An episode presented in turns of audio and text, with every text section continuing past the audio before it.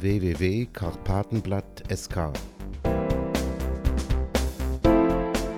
Pressburg, Bratislava Spaziergänge mit den Karpatendeutschen Ein Sonntag in Frau Stollas Tagebuch Plötzlich bin ich auf der Jaskowski-Radstraße direkt vor dem Hauptbahnhof stehen geblieben. Genau wie vor mehr als 70 Jahren. Es ist unglaublich, dass ich immer, wenn ich spazieren gehe, hier lande. Aber ich kann mir nicht helfen. Genau dieser Ort erinnert mich an so viele Sachen, die ich je erlebt habe.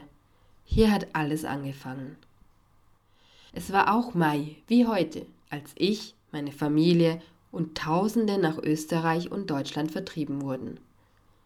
Zuerst sind wir von Pressburg nach Österreich evakuiert worden, aber wir sind zurückgekommen, weil mein Vater ein uralter Pressburger war. Er hat vorher, noch vor dem Krieg, in einer Jägerzeile als Weingärtner gearbeitet. Mit seinem Weingarten war er so verbunden, dass er noch mehrmals gesagt hat, ich habe niemandem was getan, mir wird auch gar nichts passieren. Leider war das erste, dass man ihm sein Haus und seinen Garten weggenommen hat. Wir sind genau hier draußen vor dem Hauptbahnhof stehen geblieben. Wir hatten keinen Ausweis, kein Kleid, nicht einmal ein Dach über dem Kopf. An jedem Platz, wo wir vorher gewesen sind, haben wir etwas gelassen. Wir hatten nichts, aber es war Mai und wenigstens warm. Damals war ich erst 19 Jahre alt. Ich hatte ein Sommerkleid, Sandalen, aber keinen Ausweis und keine Zukunft vor mir. Eigentlich habe ich gar nicht existiert aber zufällig sind unsere Bekannten vorbeigegangen und haben zu uns gesagt, kommt zu uns. Es war auf dem Berg im Stadtteil Kramare. Dort haben wir zusammen mit unseren Bekannten ein kleines Häuschen geteilt. Eine Küche und ein Zimmer, das war's. Und noch eine Ziege dazu, mit ihr war ich sehr gut befreundet. Anfangs sollten es nur ein paar Tage sein, aber daraus ist ein Jahr geworden.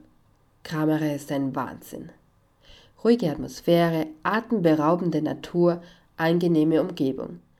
Jedes Wochenende haben wir Ausflüge in die wunderschönen Karpaten gemacht. Ein Wochenende ohne Natur war für uns kein gut verbrachtes Wochenende. Wir haben auf den Brettern geschlafen. Ich habe sogar von einem Bekannten eine alte Militärdecke bekommen. Aber Ende Oktober ist es viel kälter geworden. Die Decke war nicht mehr genug. Das wäre nicht so schlimm gewesen, aber wir konnten dort nicht mehr wohnen. Ich erinnere mich an den Moment, als ich in meinem Sommerkleid vor dem Michaelertor gestanden bin und darüber nachgedacht habe, was ich weitermachen werde. Und dann ist wieder ein Verwandter, mein Schutzengel, vorbeigegangen. Was machst du da? hat er gefragt. Ich denke nach, wo ich heute schlafen werde, sagte ich. Und dann hat er mich, meine Mutter und meinen Vater zu sich eingeladen. Sie hatten gleich unter dem Michaelertor eine Dreizimmerwohnung.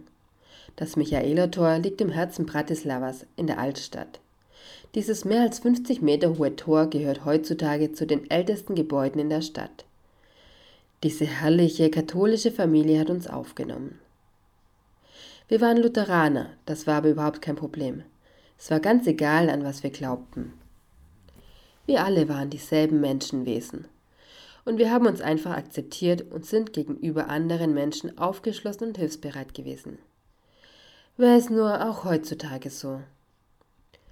Zwei Jahre haben wir dort gelebt. Meine Mutti hat gekocht, ich habe eingekauft. Ich war dünn und so arm wie eine Kirchenmaus. Natürlich habe ich jede Arbeit angenommen. Ich habe Hüte repariert, geputzt, alles Mögliche. Es war für mich nicht wichtig, was ich gemacht habe, sondern dass ich die Möglichkeit hatte zu arbeiten. Und dann, kurz vor Weihnachten, sind wir umgezogen. In unser Haus in der Obchodner Straße. Es war ein himmlisches Geschenk. Das ist das schönste Haus in der Obchodner Straße, weiß-blau gestrichen, gleich neben der Bildergalerie. Immer wenn ich durch diese Straße bummle, neben allen Geschäften und Restaurants, auch bekannt für die typischen slowakischen Handwerkprodukte und Gerichte, strahle ich vor Freude, wenn ich unser Häuschen sehe. Jetzt sitze ich zu Hause am Schreibtisch, sehe Fotos an und denke darüber nach, dass ich vielleicht einmal ein Buch über mein Leben schreiben werde. Aber es ist schon sehr spät. Ich gehe jetzt schlafen und schaue mal, was der Morgen bringen wird. Gute Nacht, liebes Tagebuch.